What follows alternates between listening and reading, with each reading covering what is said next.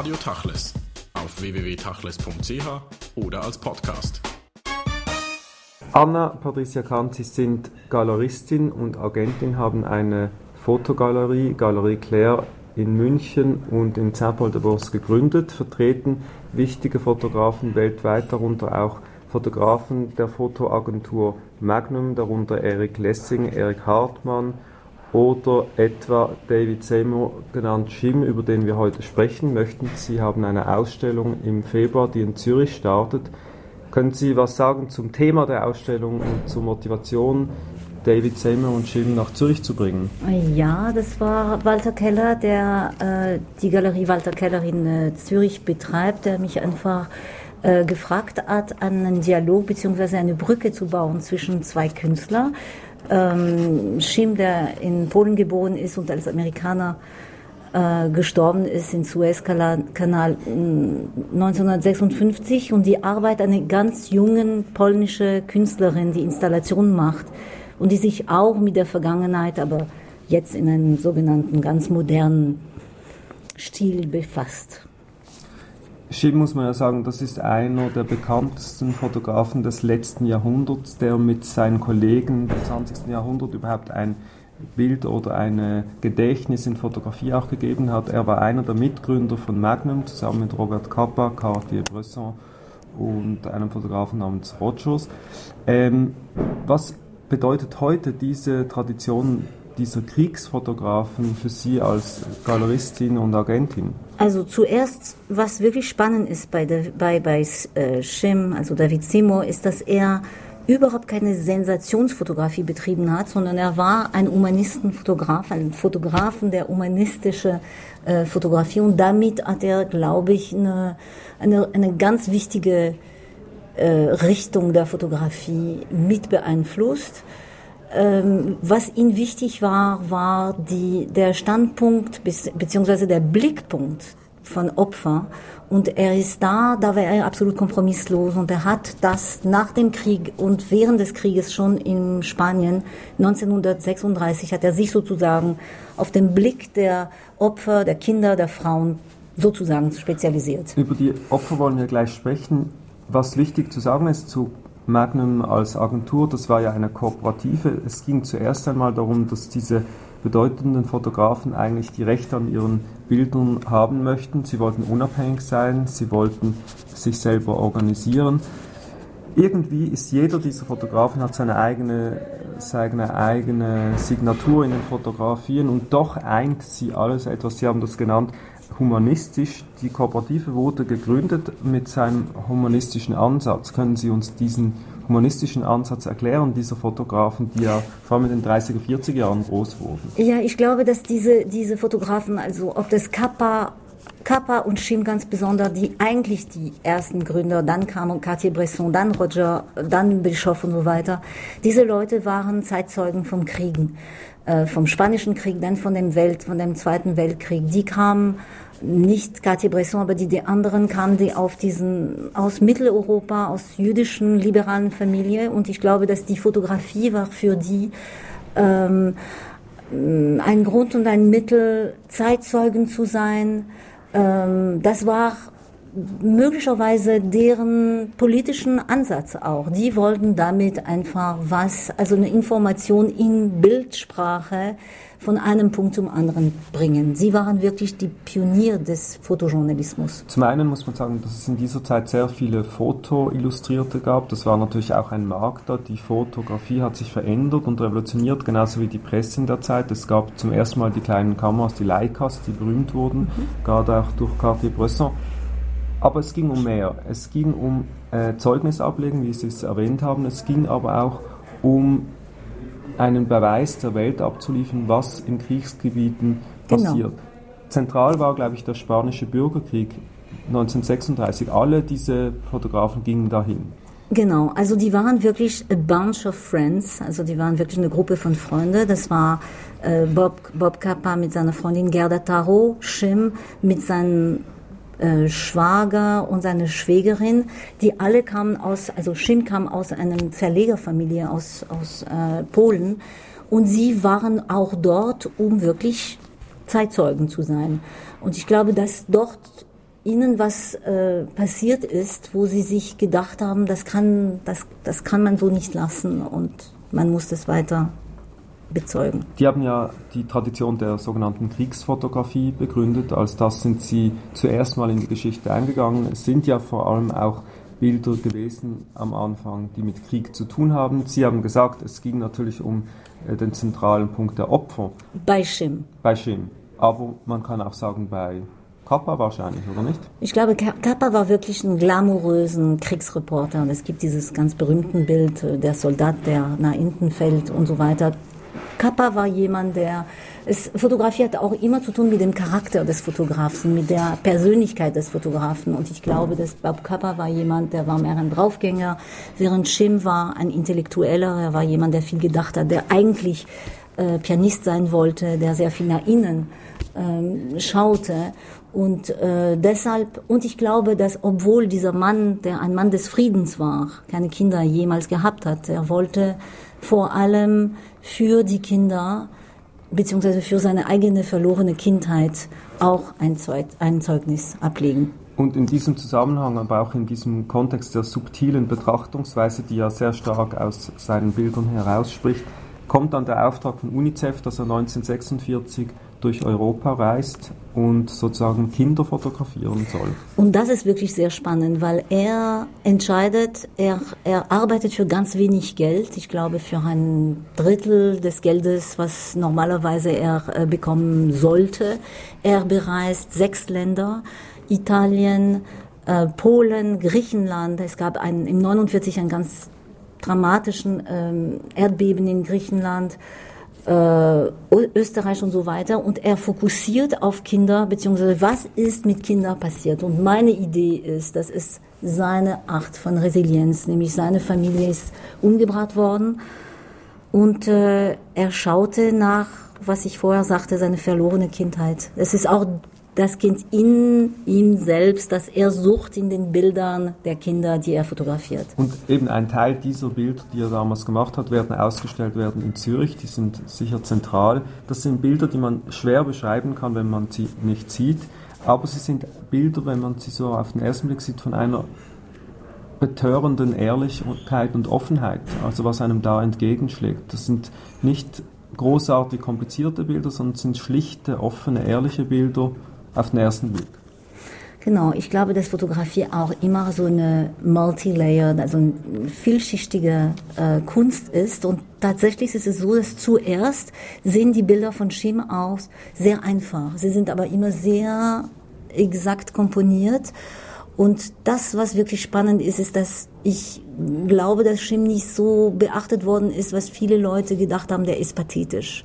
Es gibt einen Pathos in seinen Bildern. Und ich bin der Meinung, dass es im Gegensatz, es ist ein absolut authentischer Fotograf, der einfach sich mit seinem Thema, seinem Subjekt vollkommen identifiziert hat. Jetzt müssen Sie noch erklären, was heißt komponiert, weil gestellt waren die Bilder ja nicht. Nein. Es waren journalistische Reporterbilder.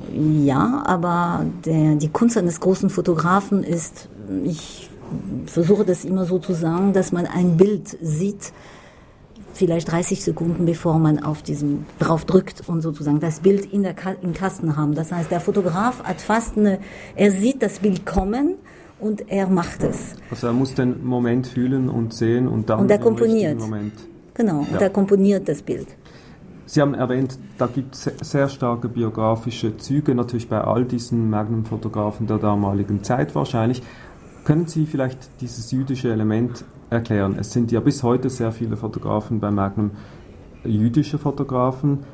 Das 20. Jahrhundert hat gerade äh, in diesem Kontext viele von, von diesen Fotografen hervorgebracht. Was ist das genau? Also ich kann es sagen, aber es ist wirklich nur meine ganz persönliche Ahnung oder Idee darüber. Ich glaube, dass Fotografie wie Psychoanalyse und wie die Musik auch etwas, es geht immer um etwas zu zu überstehen. Es geht immer um etwas zu transzendieren. Und es hat auch immer einen revolutionären Ansatz. Es geht immer da, dabei, das Alte hinter sich zu lassen und in das Neue zu gehen. Dabei ist die Technik ganz wichtig. Äh, das, was auch sehr wichtig war für diese jüdische ähm, Fotografen, es ist wie bei der Musik. Man nimmt das Apparat mit sich und man fährt irgendwo und man kann arbeiten, überall auf der Welt. Das ist das Zweite. Und ich glaube, dass viele diese Leute, man vergisst immer, zum Beispiel Schim war ein brillanter Schreiber. Er hat wunderschöne Sätze und, und, und, und äh, Tagebücher geschrieben. Ähm, Kappa vielleicht weniger, aber viele dieser Fotografen, auch der lebenden Fotografen, haben wirklich einen Zugang und sie waren hochgebildet.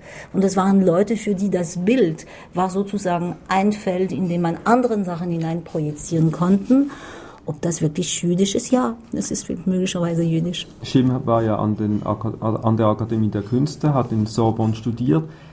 Was bedeutet denn für all diese Fotografen, weil das eint sie wahrscheinlich auch die Grenze, die sind ja Grenzgänger gewesen, haben Grenzen überschritten, konsequent, die sind in wahnsinnig gefährliche Gebiete gefahren, diese subtile Art, wie Sie sich äh, erwähnen, auch einer, ein intellektueller Ansatz, äh, der sehr emotional sein kann, wurde ja aufgebrochen durch diese mutigen Reisen eigentlich, die die gemacht haben. Ich glaube, dass es immer auch um Ethik geht. Es geht nicht nur, und das ist wirklich da, also speisen sich auch Fotografen und, und Künstler von diesen Bildern immer noch. Ich glaube, dass diese Leute einfach, die hatten Werten in sich. Die wollten nicht nur irgendwie, es waren kein Paparazzi, überhaupt nicht. Auch wenn sie großen Schauspielerinnen wie zum Beispiel Schim, der hat auch Ingrid Bergmann fotografiert und so weiter, ihnen war wichtig, etwas von sich selber auch zu zeigen. Und wie verhält es sich dann mit der Ethik der, des Objektes im Verhältnis zum betrachtet, das Foto, gerade auch die Kriegsfotografie,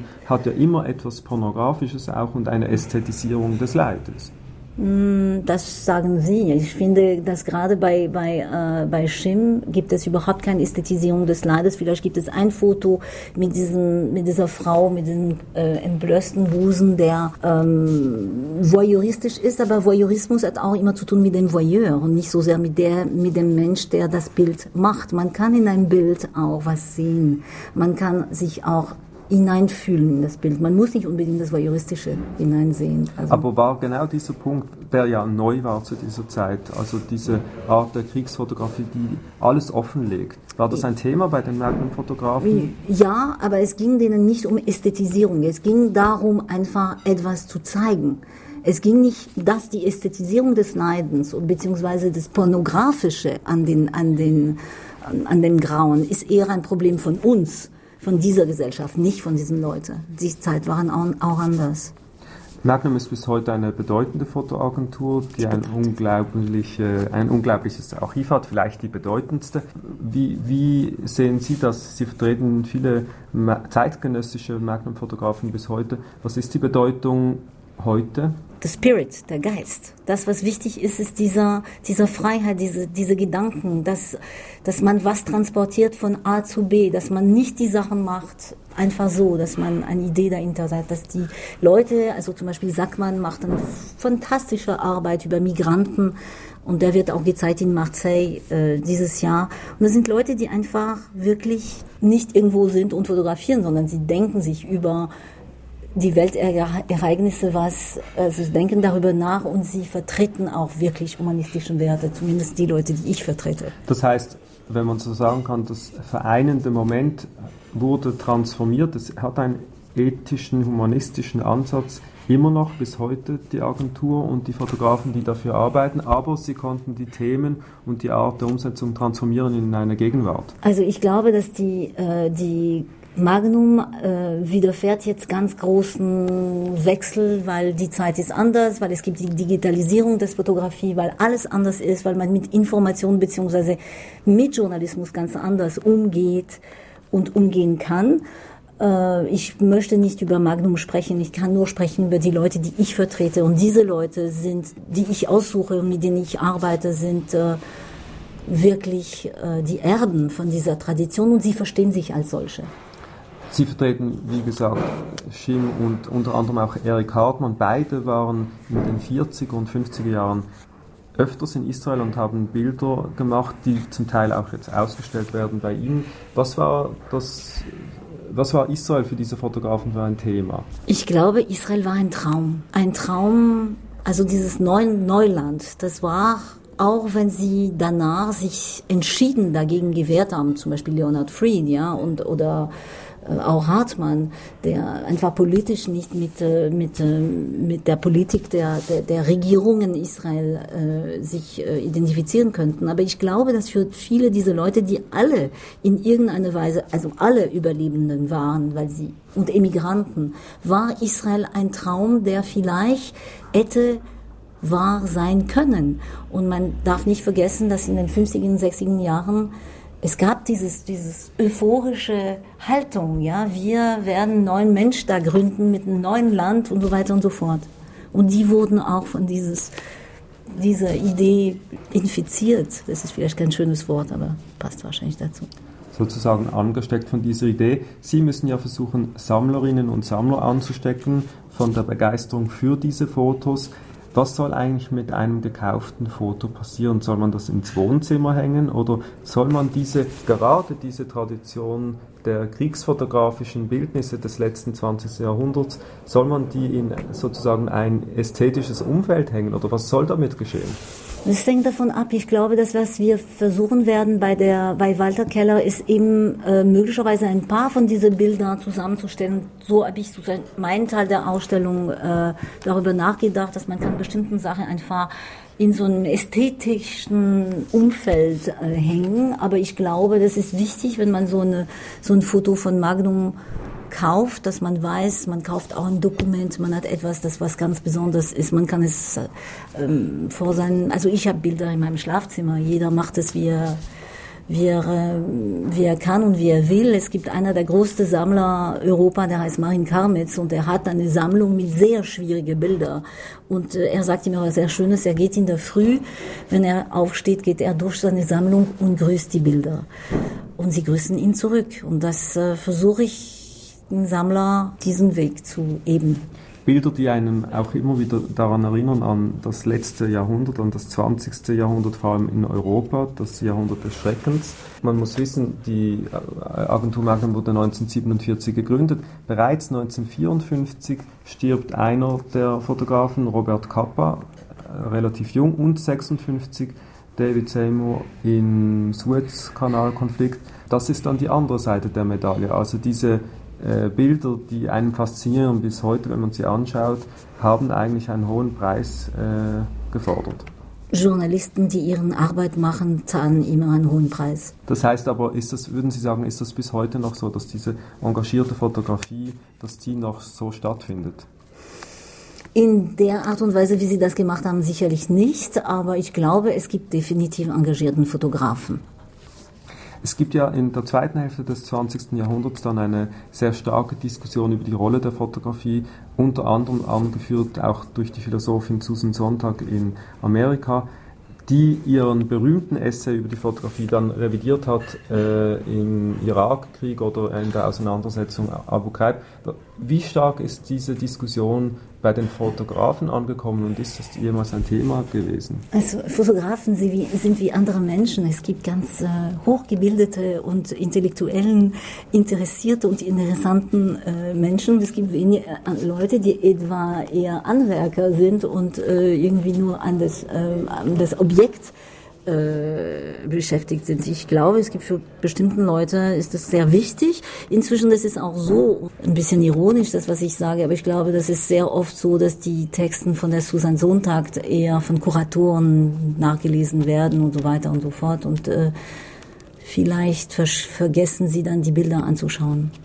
Jetzt haben wir über Fotos gesprochen, die wir nicht sehen können in einem solchen Gespräch. Aber können Sie uns zum Schluss noch eines beschreiben? Eines, das Ihnen auch sehr am Herzen liegt, vielleicht sogar eines, das in Zürich dann zu sehen sein wird? Ja, ich glaube, dass das Bild, was mich wirklich das Bild, was ich wirklich sehr mag, ist, dass äh, diese, es gibt eine fotografische Sequenzen von einem kleinen Mädchen, das heißt, die äh, das Eleftheria heißt und das ist 1949 aufgenommen worden in Oxia in Griechenland. Und da gibt es einen kleinen Text von Schim, der erzählt, dass äh, das war das einzige Kind in diesem Dorf, äh, die war da geblieben mit dem mit der Großmutter und bekam ein paar Schuhe von dem UNICEF Und äh, das Kind hat erstmal eine Stunde lang das, die Schuhe angeschaut und nach einer Stunde hat, äh, hat es endlich mal die, diese, diese Schuhe angezogen und fing an, durch das ganze Dorf zu tanzen mit diesen ganz neuen Schuhen. Und man sieht in dieses fotografische Sequenz, also diese vier verschiedene Bilder des gleichen Kindes, desselben Kindes, ähm, man sieht, wie die Freude dieses Kindes äh, sich ausbreitet. Das ist ein sehr schönes, sehr schöne Sequenz. Auch diese Bilder werden zu sehen sein ab dem 4. Februar in der Galerie Walter Keller in Zürich. Anna Patricia Kahn, vielen Dank für das Gespräch.